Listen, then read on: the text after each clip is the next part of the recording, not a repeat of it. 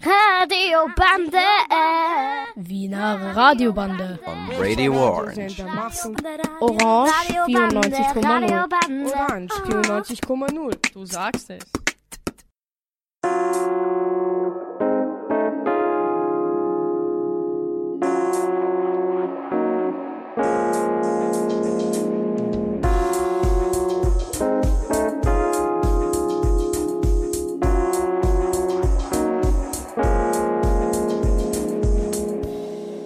Hallo und herzlich willkommen zur ersten Staffel Hertha im Kino. Wir sind Nelly und Lee aus der 1HCSA und wir werden euch heute in der zweiten Folge das Thema Mobbing anhand des Filmes Playground näher bringen. Viel Spaß! Zuallererst wird unsere Kollegin Flora den Film Playground für uns zusammenfassen. Nora geht in die Volksschule und ihr Bruder Abel auch. Eines Tages bemerkt Nora, dass ihr Bruder ähm, von ein paar anderen Jungs gemobbt wird. Ähm, Nora ignoriert es und traut sich zuerst nicht zu sagen, aber wenn sie merkt, dass es schlimmer ist, äh, sagt sie es ihrem Vater. Ähm, ihr Vater nimmt die Sache noch nicht so ernst, aber eines Tages wird Abel in eine Mülltonne gesteckt und er wird verletzt. Ähm, ab diesem Zeitpunkt beschließt äh, ihr Vater, dass er mit der, dem Direktor redet. Ähm, sie führen ein Gespräch mit den Eltern des Mobbers und der Mobbing hört auf. Ähm, die Lage wird in ein paar Wochen besser, doch nach einer Zeit beginnt Abel ähm, Freundschaften zu knüpfen. Äh, als er eine Freundschaft mit einem Jungen geknüpft hat, beginnt er, ihn zu ärgern und zu mobben. Der Film geht so aus, dass äh, Abel eine Mülltüte über den Kopf seines neuen Freundes steckt und er dann weggeht.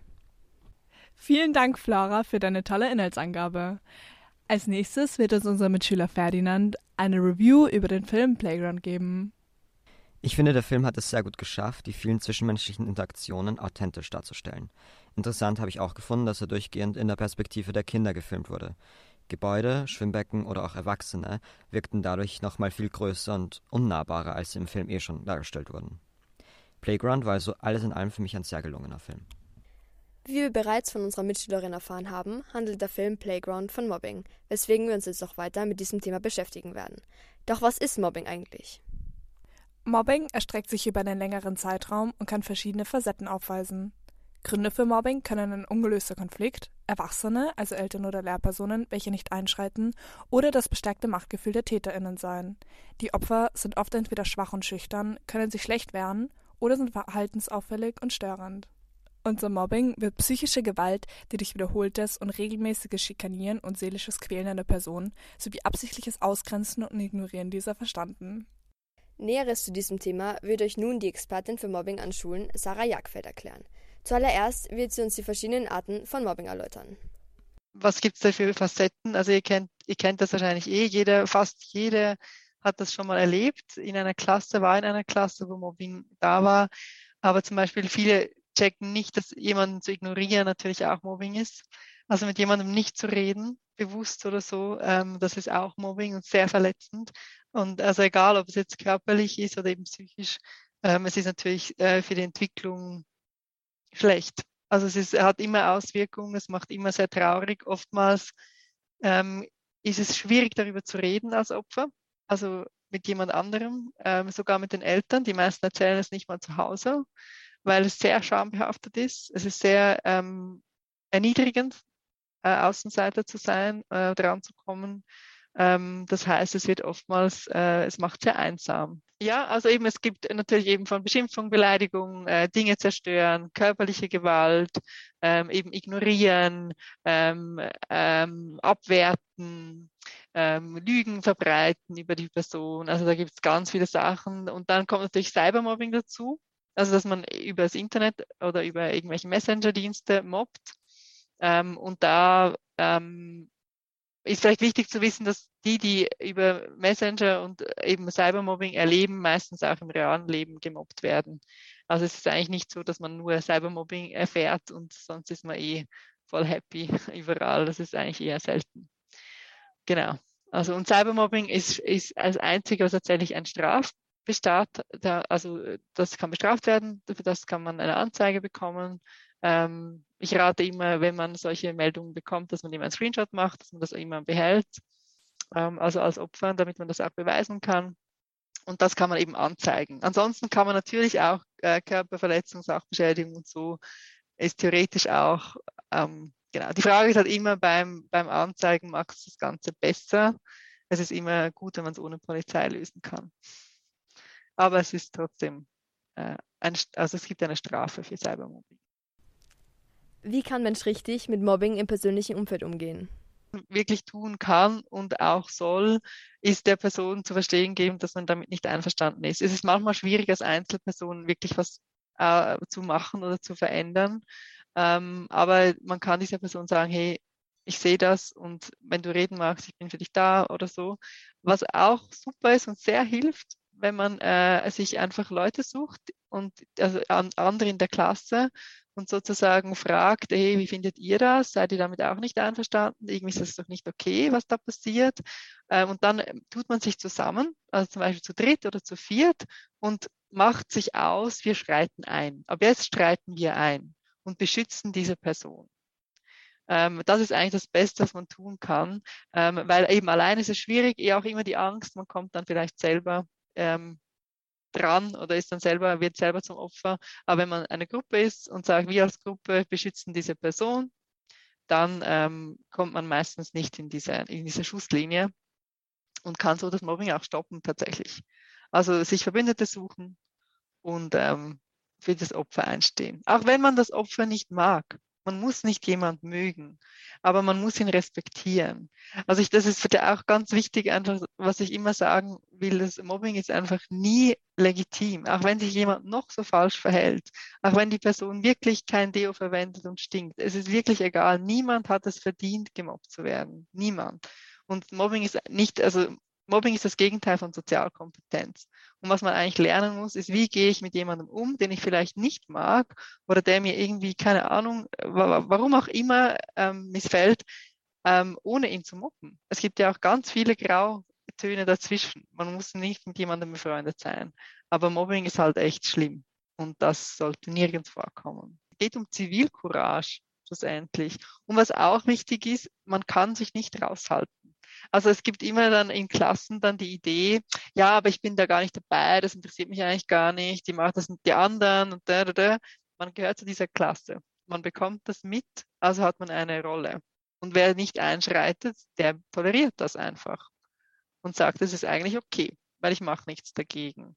Also es, alle sind gefordert, irgendwie da einzuschreiten und was zu tun. Genau. Und das kann man online und offline.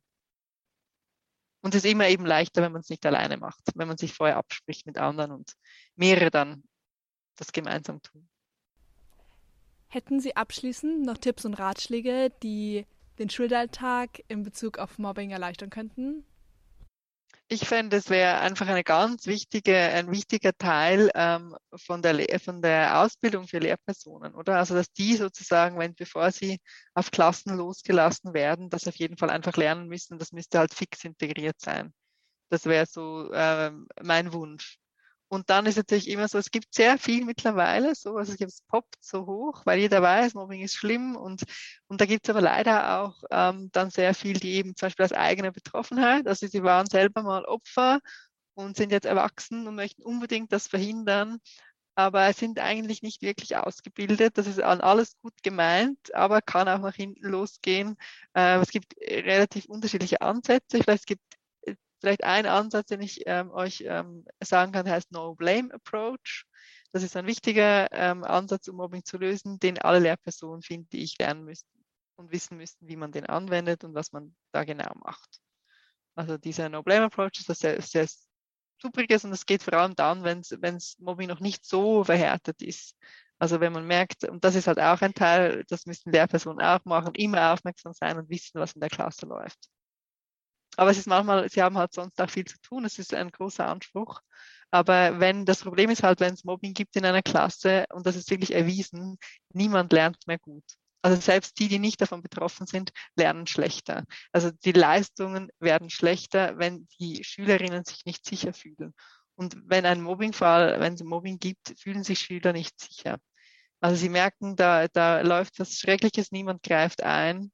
Also kann ich mich auch nicht sicher fühlen, also kann ich mich auch nicht auf den Stoff konzentrieren. Also es wäre eigentlich für alle wichtig, dass es eben so, solche Dinge nicht gibt. Und was das Schwierigkeiten an Schulen eben auch noch ist, dass es selten Erwachsene gibt, die wirklich sich auskennen und die wissen, was sie machen, wenn eben sowas anfängt. Lehrpersonen, die aufmerksam sind, die schon kleine Dinge benennen, äh, einschreiten, wenn es Konflikte gibt. Das ist leider, leider nicht so oft. Gerade bei kleineren Kindern sagt man immer, ja, das ist normal, Kinder sind halt manchmal so zueinander. Mhm. Es fängt eben oft schon sehr, sehr früh an und es braucht immer Erwachsene, die einschreiten und die Grenzen setzen. Und auch zum Mobbing zu lösen, braucht das Erwachsene meistens. Danke fürs Zuhören. In der nächsten Folge unserer Staffel Härter im Kino würden euch unsere KollegInnen das Filmformat der Dokumentation näher bringen. Unter anderem anhand der Johanna Donald Doku. Danke fürs Einschalten und bis zum nächsten Mal.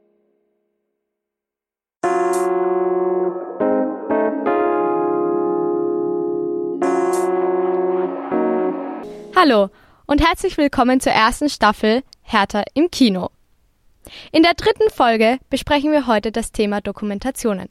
Anhand von dem Film Die Donal und Genosse Tito, Ich erbe.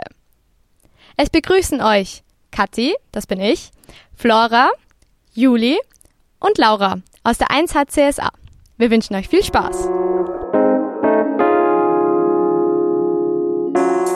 Donalds neue Gesetze, wie die Vergewaltigung in der Ehe als Vergewaltigung anzusehen und auch strafrechtlich verfolgen zu können, war ein großer Fortschritt in der österreichischen Politik. Johanna Donald war außerdem sehr engagiert in der Problemlösung von Männergewalt an Frauen und der Eröffnung von Frauenhäusern. Sie ist ebenfalls dafür verantwortlich, dass Frauen ohne die Erlaubnis ihres Mannes arbeiten dürfen. Auch die österreichische Fristenlösung bei Abtreibungen stammt von Johanna Donal. Zudem setzte sie eine Erhöhung des Karenzgeldes für Alleinerzieherinnen durch.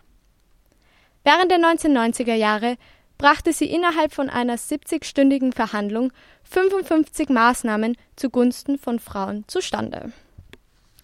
Doch bis diese wichtigen Gesetze in Kraft getreten sind, hatte Donal mit viel Kritik und Ablehnung zu kämpfen.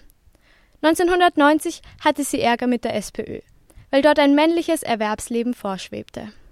Josef Hessun, der damalige SPÖ-Sozialminister, sprach sie daher in der Öffentlichkeit als Donald an. Sie wurde als Mannweib verhöhnt.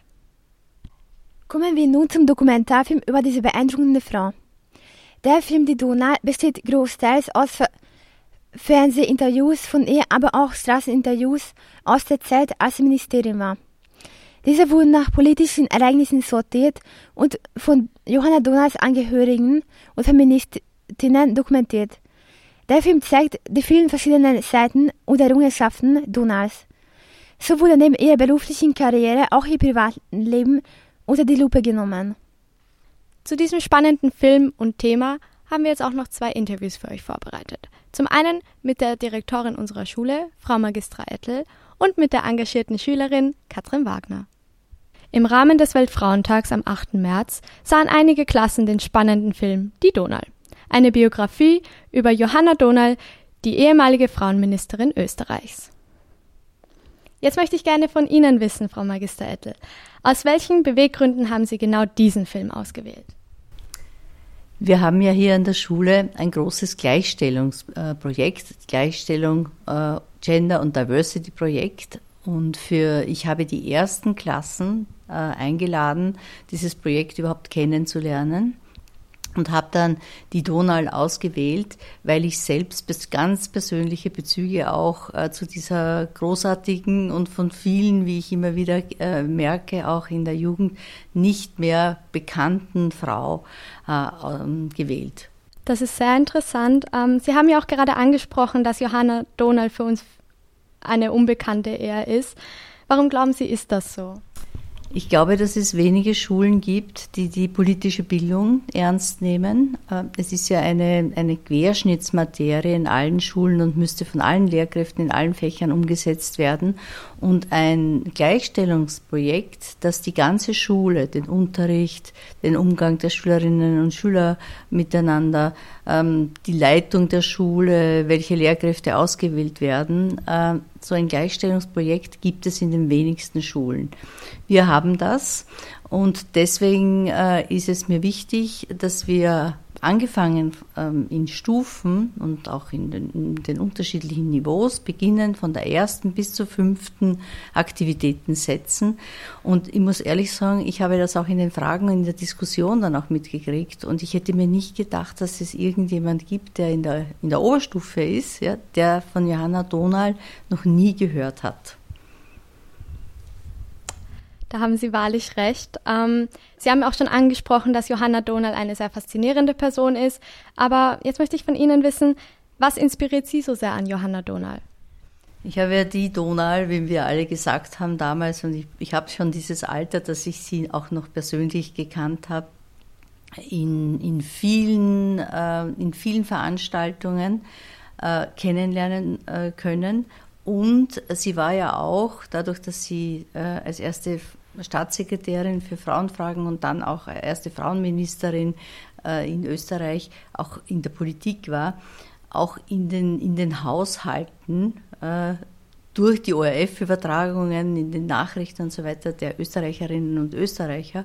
Und ich kann mich noch ganz genau erinnern, wie meine Eltern, besonders mein Papa, den ich sehr verehre, weil er Politiker war und mir sehr, sehr viel auch weitergegeben hat, äh, und also wie er reagiert hat, allein als Johanna Donal äh, auch, auch nur wenn sie einen Satz gesagt hat, äh, wie aggressiv die Stimmung da war und wie still meine Mutter war. Und für mich war das etwas, was ich mir immer vorgenommen habe, äh, auch in meiner persönlichen Beziehung und alles, was ich äh, später mal mache. Also Johanna Donal ist eine, die gekämpft hat, die die erste in, in, in, in ihrem Bereich war und, ähm, und, und mit einem Stil, der auch äh, damals als männlich abgelehnt wurde, unendlich viel erreicht hat. Also ich fand, das ist dieses kämpferische äh, sehr inspirierend. Ich kann mich noch wirklich erinnern, als kleines Mädchen, wie sehr ich sie dafür bewundert habe auch gegen den Willen meiner Eltern. Ja, das ist sehr schade, dass die jüngere Generation diese wunderbare Frau nicht kennenlernen durfte. Ähm, jedoch hat Johanna Donal in ihrer politischen Karriere, wie Sie auch schon erwähnt haben, sehr viel erreicht. Mhm. Ähm, welche Errungenschaften fanden Sie dabei besonders beeindruckend oder wichtig? Äh, sie hat, und das ist immer noch aktuell, heute auch, ähm, wirklich gemeinsam mit Christian Broder äh, im, im, in der, im, im, Gewaltschutz und im Familien- und Eherecht äh, sehr, sehr viel erreicht. Wo sie, wo sie für mich auch noch sehr, sehr greifbar war und was wir jetzt wieder sehen in diesen, in diesen, in der in der Urteilsfindung des, des Supreme Court in den USA, äh, dass das Recht auf Abtreibung gekippt wurde, äh, diesen, diese, diesen Kampf der Frauen, ja, der aller, aller Generationen damals ähm, gegen den Paragraphen 144, die sogenannte Fristenlösung. Das habe ich auch selbst erlebt, ja, was das für weitreichende Auswirkungen, positive Auswirkungen gehabt hat äh, auf, auf die Frauen und die, die Situation die, die der Frauen in Österreich. Also das finde ich eine ihrer größten Errungenschaften. Was mich persönlich als, als Lehrerin damals, die, die Schule, unsere Schule wurde ja 1983 gegründet und wir haben sie gegründet, weil Johanna Donal auch eine war, die immer gesagt hat, äh, in den, die die, jede Schule, überhaupt die höhere Schulbildung, äh, ist, äh, ist, ähm, muss gegen die Geschlechterstereotypisierungen ankämpfen. Und die HLW, also die Höhere Lehranstalt für wirtschaftliche Berufe, euer Schultyp, die, äh, die, dieser Schultyp der Kommunikations- und Mediendesign-Ausbildung, ist die Folge der Beschäftigung und der Reformierung der Schule, unserer eigenen Schule, der berufsbildenden, mittleren und höheren Schule, äh, im, im, im Geiste Johanna Donals. Ja. Äh, das ist etwas, wir haben sie ja auch noch ein, damals, als wir die, der Schule, die, also in der Wassermanngasse noch waren und der Schule den Namen Hertha Firnberg gaben. Wir haben auch kurz überlegt, ob wir, Johanna, ob wir sie Johanna Donald Schul nennen sollen. Aber es war schwierig, weil sie ja noch gelebt hat damals. Haben wir sie als Festrednerin äh, gewinnen können. Und da gibt es auch noch Aufzeichnungen, wenn ihr euch die einmal anhören an, wollt. Und sie, sie war sehr, sehr stolz, dass eine Schule ihre Ideen umsetzt und eine ehemalige wirklich frauenverachtende Schulbildung, so wie das diese höhere Lehranstalт für wirtschaftliche Berufe damals war, mit Kochen und Nähen und mit Waschen und mit, also es hat zum Beispiel Bücher gegeben, die, die haben geheißen Mathematik für Mädchen, Mathematik äh, für, für äh, also Physik Lehrbücher für Mädchen, also wirklich frauenverachtend, dass wir das geschafft haben, das zu reformieren und eine zeitgerechte, attraktive ähm, Ausbildung für Mädchen und dann auch natürlich mit der Technikausbildung auch für Burschen schaffen konnten. Ja. Dafür bewundere sie, ich sie und das ist etwas, was bis jetzt noch nicht so ganz so umgesetzt ist. Aber wir haben es geschafft am, am, am Standort und das ist auch unser persönlicher Bezug zu ihr weiterhin noch. Wenn Johanna Donal heute noch einmal die Chance hätte, Frauenministerin zu werden, was würden Sie sich von ihr wünschen oder was glauben Sie wären Ihre politischen Ziele? Was würde sie da gerne anstreben? Ich glaube, Johanna Donal wäre entsetzt, wenn sie noch leben würde. Äh, das ist ihr erspart geblieben, auch eine Frauenministerin äh, wie die unsere, die offen sagt, dass sie keine Feministin ist. Äh, das ist etwas, äh, wo, wo wir alle entsetzt waren, wir alle, alle Frauen, die sagen, äh, auch wenn es Gender Mainstreaming gibt und, und es immer auch um die Förderung von Burschen und Mädchen geht oder Männern und Frauen geht, muss es so sein, dass eine ordentliche Frauenpolitik gemacht wird. Und wir sehen die Zunahmen in, im Gewaltbereich, ja, häusliche Gewalt zum Beispiel, ja, die Femizide, die endlich einmal angesprochen werden als solche. Also sie hätte wahnsinnig viel zu tun ja, und müsste das, was sie, auch wenn man die weltweite, den, den Backlash äh, sieht, ja, ähm, äh, sie werden entsetzt, was eigentlich sich wieder zurückentwickelt äh, hat. Ja. Und dieser, dieser Spruch, den, den die Sabine Derflinger die Regisseurin äh, des, des, des, Films, die Donal gewählt hat, äh, diese Forderung uns gehört. Also wir wollen, sie hat jetzt gesagt, wir wollen die Hälfte vom Kuchen. Ja. Das ist mehr gültig als je zuvor. Ja. Und ich glaube, da würde sie wieder ansetzen und das würde ich mir wünschen, dass nicht nur auch die, die, die Fortschritt, fortschrittlichen Kräfte in, unserem, in unserer Republik das, was Sie selbst äh, gefordert hat, jetzt wieder fordern würden ja, und umsetzen und wirklich mutig das auch, auch kämpfen, äh, erkämp sich erkämpfen würden. Das fehlt mir total. Ja. Und das würde ich mir wünschen, dass es so im Geiste von Johanna Donas wieder jemanden äh, gibt, äh, der, der, der, der so stark ist und der natürlich aber auch die, die Position hat, und auch die Allianzen sich schaffen kann mit den Männern, weil Johanna Donald wollte immer auch äh, die Männer ins Boot holen. Es gibt keine Politik ohne, ohne die Männer. Ja. Und das sehe ich zurzeit überhaupt nicht. Das würde ich mir von ihr wünschen, dass sie wieder da ist. Ja, ich glaube, das würden sich viele Frauen auf dieser Welt von ihr wünschen. Ähm, dann darf ich mich recht herzlich bei Ihnen bedanken, dass Sie sich Zeit für uns und diesen Podcast genommen haben und ja, damit sind wir, glaube ich, auch am Ende dieser, dieses Interviews. Ähm, wir machen später noch weiter mit SchülerInnen-Interviews. Genau. Jetzt haben wir auch noch ein paar SchülerInnen befragt. Ich fange gleich mit Katrin an. Katrin, Johanna Donald ist ja eine sehr inspirierende Person. Was berührt dich denn an Johanna Donald? Also mich inspiriert vor allem, wie sie sich für unsere Rechte eingesetzt hat, die Frauenrechte, um die viel sie dafür gekämpft hat, obwohl sie mit viel Kritik auch kämpfen musste. Ich finde es deshalb sehr inspirierend, dass sie sich trotz der großen Ablehnung, bei, auch bei ihren KollegInnen, trotzdem durchgesetzt hat und, und, und für uns Frauen eine Basis an Grundrechten geschaffen hat. Das ist wahrlich beeindruckend. Ähm, Johanna Donal hat in ihrer politischen Karriere viel erreicht. Welche Errungenschaften findest du ganz besonders beeindruckend oder wichtig zu erwähnen? Besonders wichtig finde ich ihre Entwicklung und Einführung von Frauenhäusern und auch, dass äh, die Vergewaltigungen in der Ehe auch wirklich als solche angesehen werden, denn das ist ein schwieriges Thema und davor war es halt praktisch normal, nenne ich es jetzt, auch wenn es nicht gut war. Es wurde als normal angesehen. Und deswegen finde ich es gut, dass sie sich darum gekümmert hat, dass auch Frauen in einer Beziehung Rechte haben und nicht nur der Mann als Oberhaupt dasteht. Das ist wirklich, wirklich wichtig. Da bin ich ganz deiner Meinung.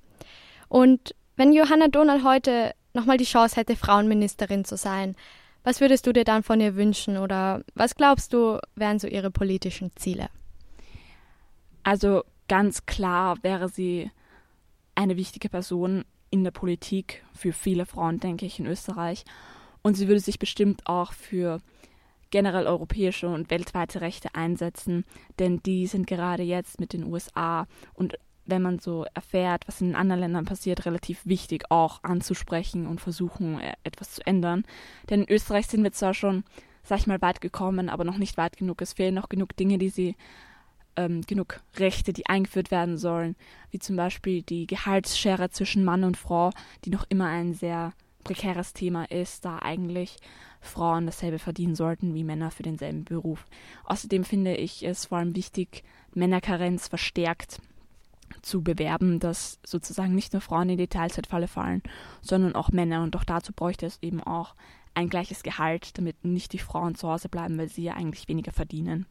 Das würde ich glauben, dass sie sich dafür einsetzt und das würde ich auch besonders wichtig finden, dass sie sich dafür einsetzt und gerade auch, wie schon vorhin erwähnt, für weltweite Rechte.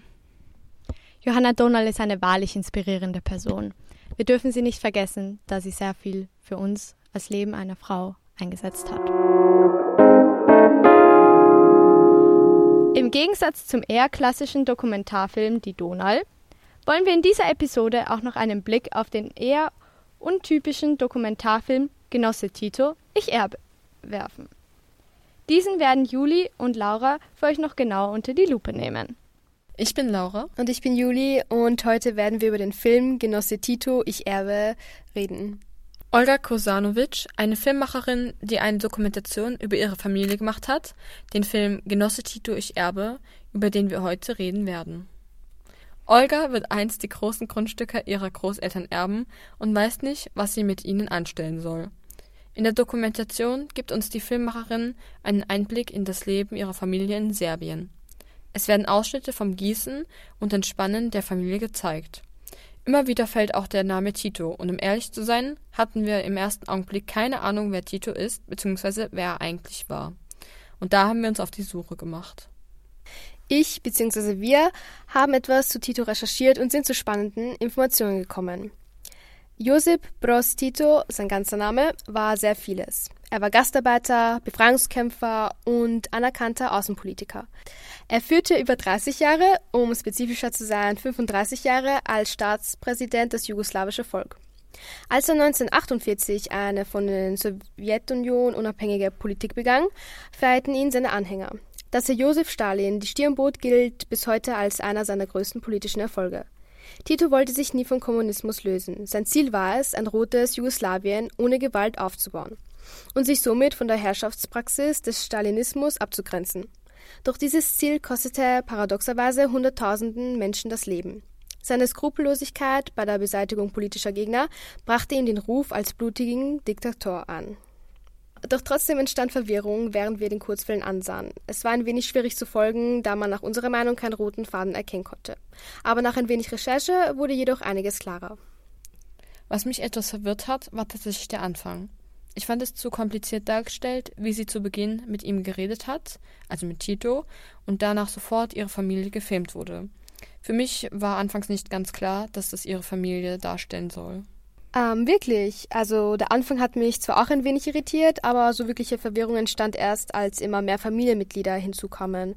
Auch vor allem, weil es so schien, als ob jeder von etwas anderem reden würde. Aber trotz dessen konnte ich bisher auch noch nicht ganz so nachvollziehen, wieso Tito eine so große Rolle in diesem Film gespielt hat. Ich meine, es ist am Ende verständlich, was mit dem Erbe gemeint ist. Und natürlich wurde Tito auch hin und wieder erwähnt. Trotzdem konnte ich keinen logischen Schluss daraus fassen. Ja, das habe ich bisher auch noch nicht so ganz verstanden. Ich fand das ganze Konzept ein wenig kompliziert. Einige Zusammenhänge konnte ich gerade mal so erraten.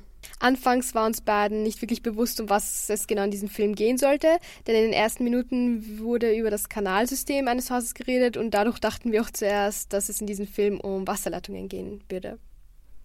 Trotzdem war es interessant, verschiedene Einblicke zu bekommen und den anderen Familiengliedern zuzuhören.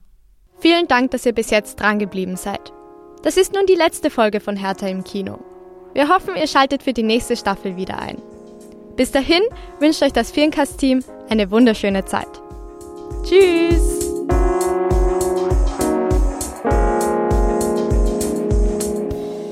Firncast, das Hertha-Radio. Radio Bande. Die Wiener Radiobande gibt es jeden ersten und dritten Sonntag im Monat von 11 Uhr bis 11.30 Uhr auf Radio Orange 94.0. Radiobande.